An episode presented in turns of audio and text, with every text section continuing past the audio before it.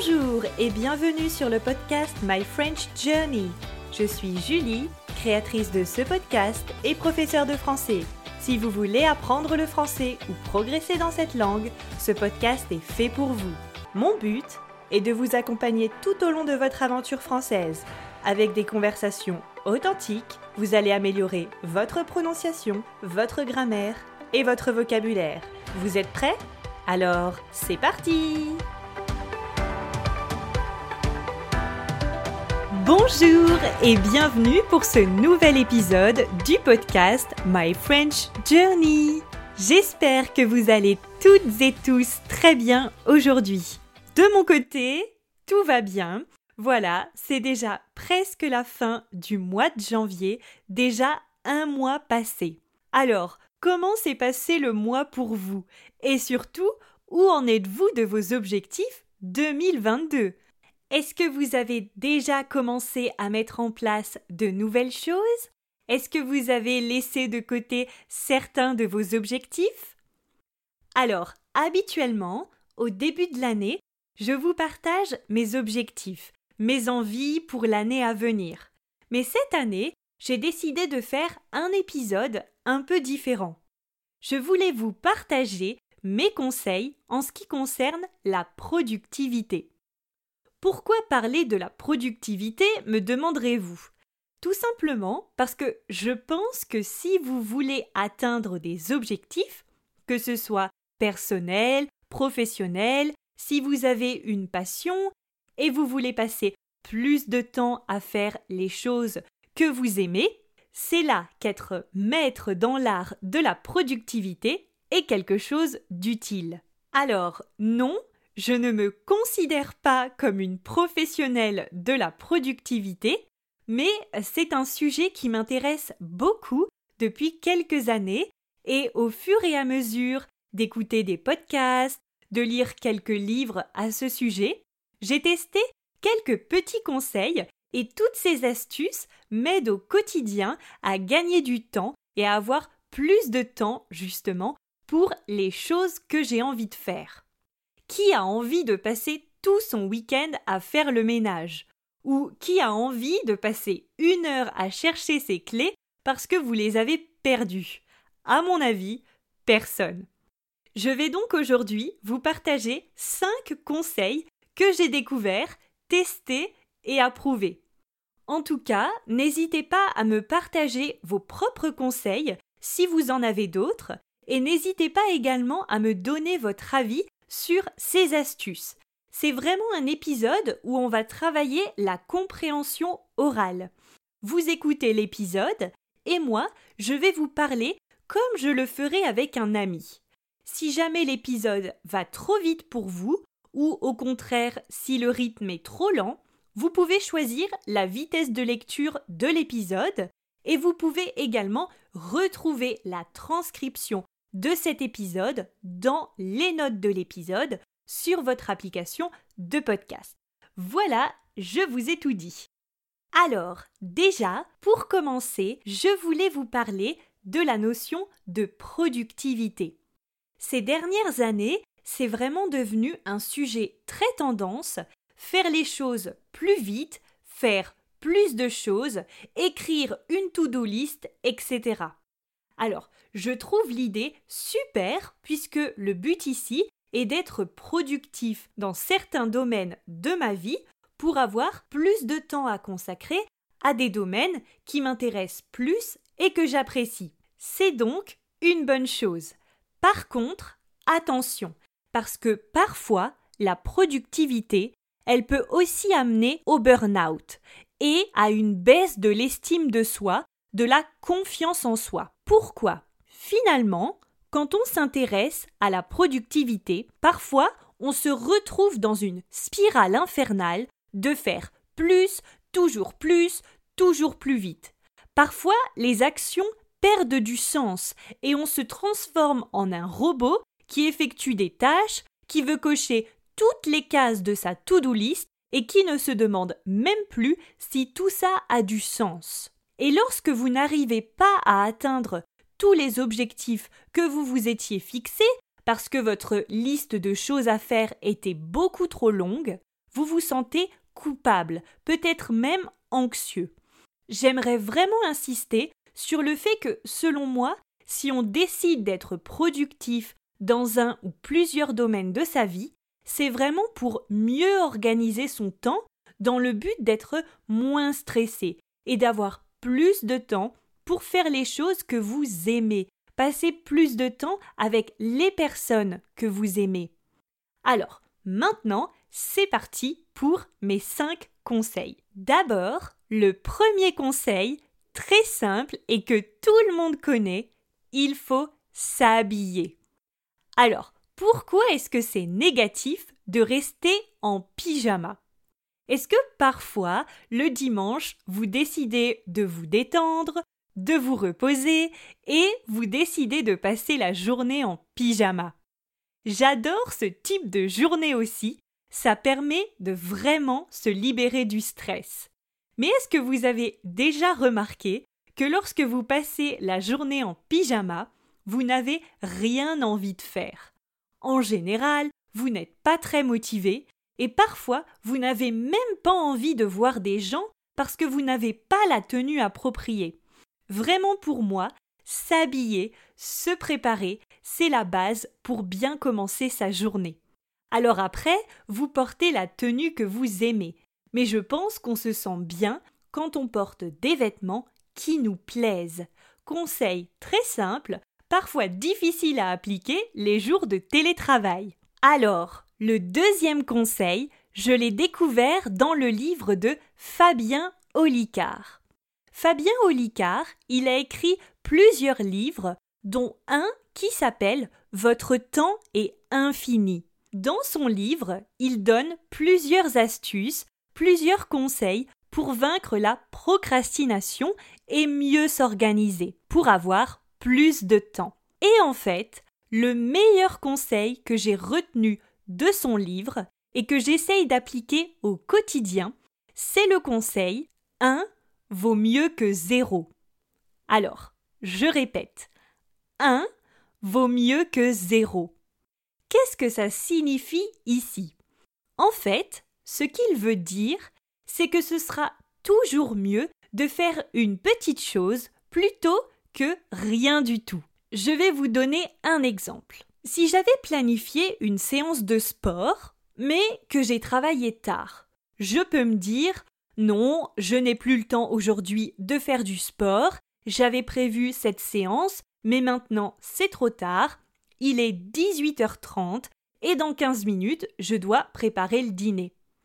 Si je suis le conseil 1 vaut mieux que 0, à la place de faire ma séance habituelle de sport qui dure une heure, je vais seulement faire dix minutes de sport, par exemple. Ou bien, peut-être que vous aviez prévu un cours de français que vous avez dû annuler pour une raison ou pour une autre, eh bien, à la place, vous pouvez passer cinq minutes sur une application comme Duolingo, par exemple. C'est vraiment un conseil que j'aime beaucoup. 1 vaut mieux que 0 parce que déjà, ça nous motive. Ça permet aussi de nous dire, voilà, j'ai accompli quelque chose, même si c'est quelque chose de petit. Et je pense que c'est très important pour soi. Si vous travaillez sur un projet assez gros, comme par exemple écrire un livre, vous êtes peut-être déçu de vous-même. Vous vous dites, voilà, peut-être aujourd'hui je voulais écrire un chapitre.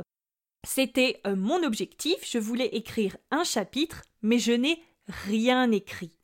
Eh bien, si vous suivez le conseil de Fabien Olicard, vous allez écrire peut-être une page.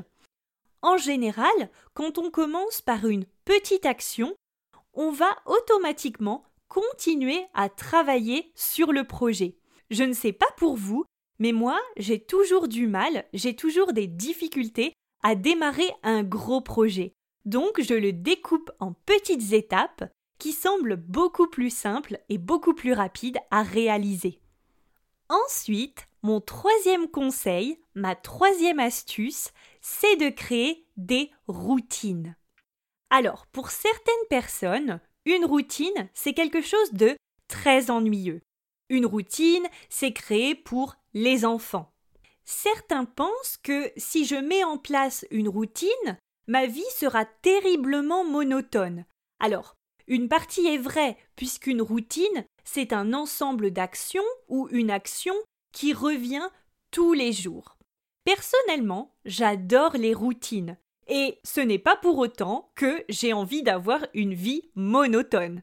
Je ne veux pas que ma vie soit une suite de routines, mais en fait, j'ai créé des routines pour les choses dans ma vie qui m'apportent du stress ou je crée aussi des routines pour les choses que je n'ai pas envie de faire. Parce que si je ne planifie pas ces choses, si je ne les inclus pas dans une routine, si je ne trouve pas de système, je ne les ferai jamais.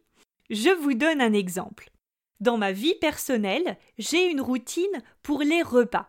Alors, je m'explique. J'aime cuisiner, mais je suis une personne qui ne prend pas le temps de cuisiner de longs repas avec des légumes que je sélectionne au marché et que je découpe moi-même. C'est quelque chose que j'aime beaucoup faire, mais quand je termine une longue journée et que je dois encore me demander ce que je vais manger, la tentation de commander une pizza est vraiment très grande. Heureusement, chez moi, il n'y a pas beaucoup de restaurants qui proposent la livraison à travers des applications comme Uber Eats, par exemple. Bref, revenons sur cette idée de routine pour les repas. En fait, d'abord, j'ai analysé la source de mes problèmes. C'était à la fois le temps, l'organisation, mais surtout les idées de repas. Donc ce que j'ai commencé par faire, c'est de créer des menus, créer des menus pour la semaine entière. Donc, une fois par semaine, en général le week-end, je prends une demi-heure, donc je prends environ 30 minutes, de ce week-end et j'écris le menu de la semaine. Alors, certains peuvent penser que cette méthode est très rigide, mais en fait, pas du tout. Par exemple, une fois par semaine, je me dis toujours que je vais manger un fast-food, je vais aller au restaurant, je m'accorde une fois par semaine un repas plaisir. Ça peut aussi paraître rigide de savoir ce qu'on va manger pour la journée, un peu comme à la cantine, mais il faut pouvoir rester flexible. Par exemple, si pour le mardi vous aviez décidé de manger de la ratatouille avec du poulet, et que finalement vous préférez manger le plat du mercredi, vous pouvez bien sûr changer. Attention quand même à bien respecter la date limite de consommation des produits pour ne pas tomber malade. Mais pour moi, cette méthode m'a vraiment apporté de la sérénité. Je suis beaucoup beaucoup plus sereine grâce à ces menus parce que je sais ce que je vais manger et ça me permet d'économiser beaucoup d'énergie. Ça me permet d'alléger ma charge mentale. Donc voilà, c'est quelque chose que je fais. J'ai ma routine de menu. La suite de la routine consiste à préparer la liste de courses par rapport à ce que j'ai dans mes placards et ce qui me manque pour préparer mes plats. Et ensuite, la dernière étape, c'est faire les courses. Pour cela, plusieurs solutions. Soit je fixe un jour, par exemple le lundi, pour aller au supermarché, ou alors je vais sur Internet je fais mes courses en ligne et je récupère mes courses le lundi. Voilà, donc ça par exemple, c'est ma routine pour remplir le frigo. Je fais mon menu, je fais ma liste de courses, puis je vais faire les courses. Et ça permet aussi d'être sûr d'avoir assez de quantité et en plus de ne pas trop acheter au risque de gaspiller de la nourriture et aussi de gaspiller son argent. J'ai aussi une routine pour mon activité professionnelle. Je sais qu'il y a des personnes qui ont des routines du matin. Finalement, on a tous des routines. En fait, c'est inconscient. Nous avons tous, par exemple, une mini-routine du matin pendant laquelle on se réveille, on va dans la salle de bain, on s'habille, on se brosse les dents, on prend un petit déjeuner et on quitte la maison pour aller au travail aller à l'université, pour emmener les enfants à l'école, ou alors on s'installe à la maison pour sa journée de télétravail. Toutes ces petites actions sont automatiques. Le cerveau ne gaspille pas d'énergie à se demander ce qu'il doit faire le matin. Donc, je pense que les routines diminuent le stress. Après, c'est comme pour tous les conseils, il faut trouver votre équilibre et voir ce qui est possible et ce qui fonctionne pour vous. Alors, la quatrième astuce de productivité, je l'ai découverte cette fois dans le livre très très connu de David Allen. Le livre s'appelle Getting Things Done, en français S'organiser pour réussir. C'est vraiment un livre très très connu dans le domaine de la productivité. La règle que j'ai vraiment retenue de ce livre, c'est la règle des deux minutes.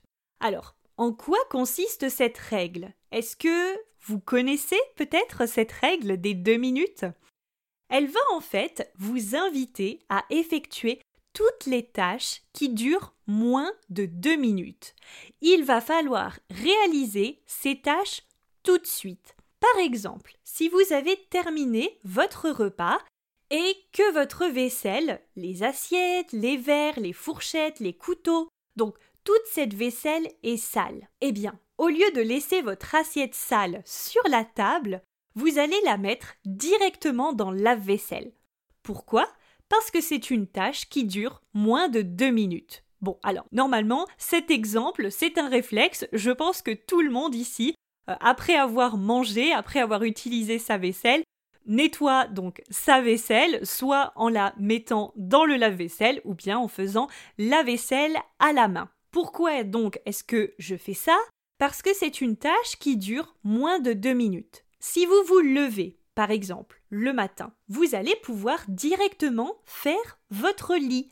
Parce qu'encore une fois, c'est quelque chose qui prend moins de deux minutes. Et je ne sais pas vous, mais moi, j'adore rentrer chez moi le soir et voir que ma chambre est vraiment propre et que mon lit est fait s'installer dans un lit fait, c'est une sensation vraiment spéciale et je vous invite vraiment à faire votre lit le matin. Je ne sais pas, c'est quelque chose maintenant que je dois faire en 40 secondes. Ça me donne l'énergie vers une bonne journée et c'est quelque chose qui prend moins de deux minutes. Et grâce à cette règle très simple, j'ai beaucoup moins de charge mentale parce que je fais tout de suite la tâche que je dois faire. Alors, c'est vrai que parfois on se dit Oh, je le ferai plus tard, et ça arrive. Et bien sûr, pour moi aussi. Personne n'est parfait, nous sommes tous, comme j'aime le dire, parfaitement imparfaits. Voilà. Par exemple, euh, parfois je reçois des emails et je me dis Julie, il faudrait que tu répondes à cet email tout de suite, mais j'en ai pas vraiment l'envie, donc je laisse ça de côté et euh, l'exemple des emails où parfois je vais par exemple rentrer à la maison et je vais déposer mon manteau sur le canapé alors que mon manteau doit être rangé à l'entrée, mais je ne sais pas vous, parfois quand vous rentrez du travail, vous avez juste envie de sauter sur le canapé et de regarder une bonne série pour vous détendre et vous laisser votre sac à main sur la table, vos clés dans l'entrée, voilà. Et normalement, donc, selon David Allen, toutes ces petites tâches qui prennent moins de deux minutes, il faut essayer de les faire tout de suite. Et vous allez voir que ça va vous apporter plus de sérénité. Par exemple, si justement revenons à cet exemple des clés que j'ai donné en début d'épisode, si vous prenez juste 10 secondes à ranger vos clés là où elles doivent être rangées, ça va vous éviter un stress le matin quand vous n'êtes pas encore trop réveillé et que vous devez quitter la maison. Euh, je vous conseille vraiment de tester cette méthode, la règle des deux minutes. Donc dès que vous avez une petite tâche à faire qui prend moins de deux minutes, faites-la tout de suite et vous me direz ce que vous en pensez. Alors, la dernière astuce dont je vais vous parler aujourd'hui, je l'ai découverte grâce à Brooke Castillo. Alors Brooke, est une américaine qui parle de développement personnel, de productivité, etc. C'est une coach de vie. En fait, quand on s'intéresse un peu au sujet de la productivité, il y a des concepts, des astuces, des systèmes qui reviennent plusieurs fois, qui se répètent. Mais lorsque j'ai découvert l'approche de Brooke, comment elle planifiait sa journée, sa semaine, etc. J'ai trouvé ça très intéressant parce que c'est la seule personne qui a expliqué que lorsque l'on planifie notre semaine, elle conseille de commencer par planifier le temps pour nous, c'est-à-dire les moments de repos, pour les loisirs, pour voir vos amis, faire les choses que vous aimez, et même planifier des plages horaires où vous ne faites rien. Votre calendrier est vide.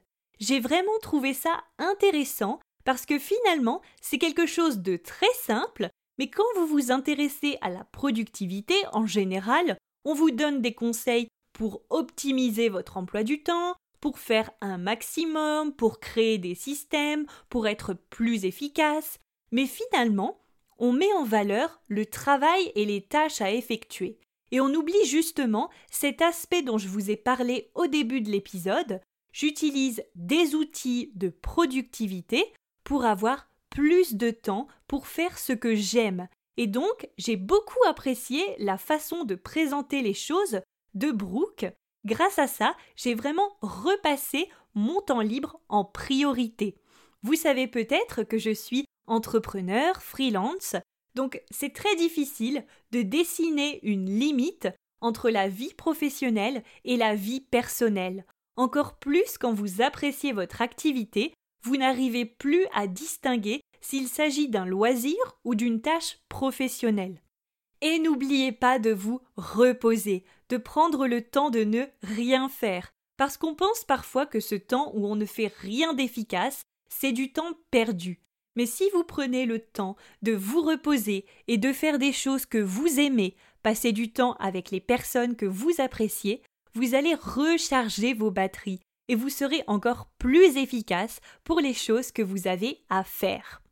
Donc voilà, c'était mes 5 conseils de productivité pour vous aider à libérer plus d'espace dans votre emploi du temps pour atteindre vos objectifs pour cette année 2022. J'ai bien sûr d'autres conseils.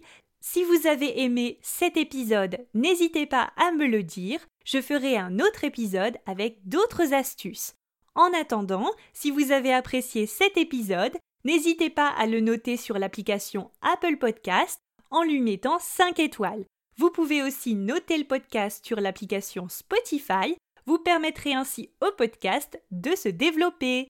Voilà, merci de m'avoir écouté jusque-là je vous embrasse, à bientôt Comme toujours, si vous avez des questions, des suggestions, des remarques ou que vous voulez juste me faire un petit coucou, n'hésitez pas à m'envoyer un mail à bonjour@myfrenchjourney.com. Alors, ça s'écrit bonjour b o n j o u r donc c'est le at myfrenchjourney